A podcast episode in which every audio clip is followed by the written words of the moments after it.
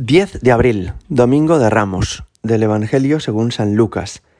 Era ya como la hora sexta y vinieron las tinieblas sobre toda la tierra hasta la hora nona, porque se oscureció el sol. El velo del templo se rasgó por medio, y Jesús, clamando con voz potente, dijo, Padre, a tus manos encomiendo mi espíritu. Y dicho esto, expiró. El centurión, al ver lo ocurrido, daba gloria a Dios, diciendo, Realmente este hombre era justo. Toda la muchedumbre que había concurrido a este espectáculo, al ver las cosas que habían ocurrido, se volvía dándose golpes de pecho. Todos sus conocidos y las mujeres que lo habían seguido desde Galilea se mantenían a distancia viendo todo esto. Palabra del Señor. No he leído todo el Evangelio que hoy se proclamará en la Eucaristía, sino que para abreviar he escogido este pasaje más breve, porque hoy en todas las misas se leerá la lectura completa de la pasión del Señor. De manera que vamos a comenzar la Semana Santa haciendo un recorrido completo por todo lo que fue la muerte del Señor y los días anteriores, los días previos a su sufrimiento atroz. Hemos comenzado esta ceremonia con aires de triunfo.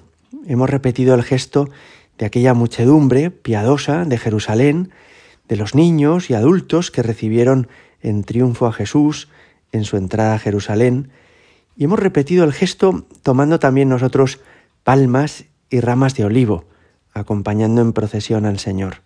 Todo esto es triunfo y victoria, pero muy poco después, unos minutos después, nos ha puesto ante los ojos la Iglesia, nuestra Madre, la lectura de la pasión del Señor. De modo que la celebración de hoy es un día un poco extraño, por un lado hay una procesión festiva con cantos, palmas y ramos, y por otro lado el sacerdote se reviste de rojo, que es el color de la sangre, y se lee la lectura entera de la pasión. De alguna forma, estamos celebrando la victoria de Cristo, pero que esta victoria se va a producir después de que Él sufra el sufrimiento atroz de la pasión. La victoria de Cristo pero que el Domingo de Ramos fue solamente provisional, apenas duró unos días. Los mismos que decían, bendito el que viene en el nombre del Señor, eh, después el Viernes Santo gritarían, crucifícalo. Y es que esto es lo que sucede en nuestro mundo, que las victorias del bien, la victoria de Jesucristo, es aquí solamente provisional. Hay épocas muy buenas en las que da la impresión de que marcha todo bien, pero después se suceden otras épocas muy malas.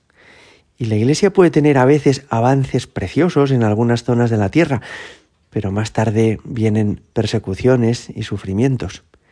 ¿Cuándo será la victoria definitiva del Señor? Solamente en el cielo. En el pasaje que hemos escuchado, decía el evangelista San Lucas que al morir Jesús en la cruz, el velo del templo se rasgó por medio. Y este es un signo en el que nos fijamos también, porque de alguna forma resume la Semana Santa entera. En el Templo de Jerusalén, como sabéis, habitaba, pensaba en los judíos, la presencia de Dios, la gloria de Dios, su Shekinah.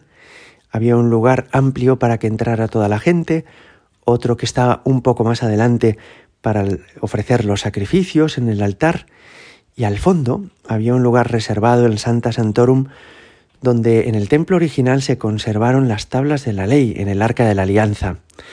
En ese lugar solamente podía entrar el sumo sacerdote, una vez al año, para ofrecer un sacrificio de expiación por todos los israelitas.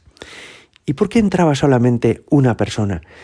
Porque entendían que el misterio profundo y escondido de Dios estaba allí reservado, y que ese lugar, por tanto, era un lugar al que el resto de los mortales no podíamos entrar.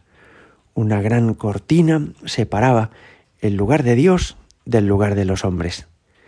Cuando Jesús muere en la cruz y un soldado atraviesa su pecho y abre su corazón, y él derrama sangre y agua sobre el mundo, que son un signo del Espíritu Santo que se nos ha dado, se pone de manifiesto para el mundo entero la intimidad de Dios. El corazón de Jesús es lo que encierra lo profundo de Dios su amor y también su dolor por el extravío de la humanidad. De alguna forma, aquel velo del templo que se rompió cuando Jesús murió en la cruz era un símbolo del corazón de Jesús.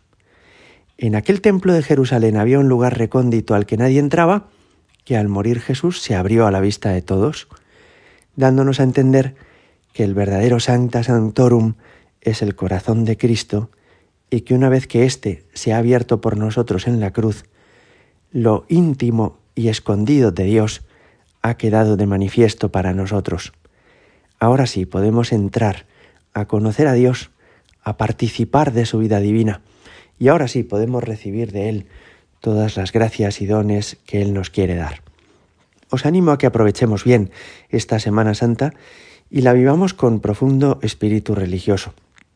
No es un tiempo más de vacaciones, ojalá que sea, como su propio nombre indica, una Semana Santa. Y para eso, nada mejor que participar de los oficios litúrgicos que tendréis en la parroquia y también de las procesiones y otras manifestaciones de religiosidad popular que nos ayudarán a acompañar al Señor en su trance de la muerte. Gloria al Padre y al Hijo y al Espíritu Santo, como era en el principio, ahora y siempre y por los siglos de los siglos. Amén.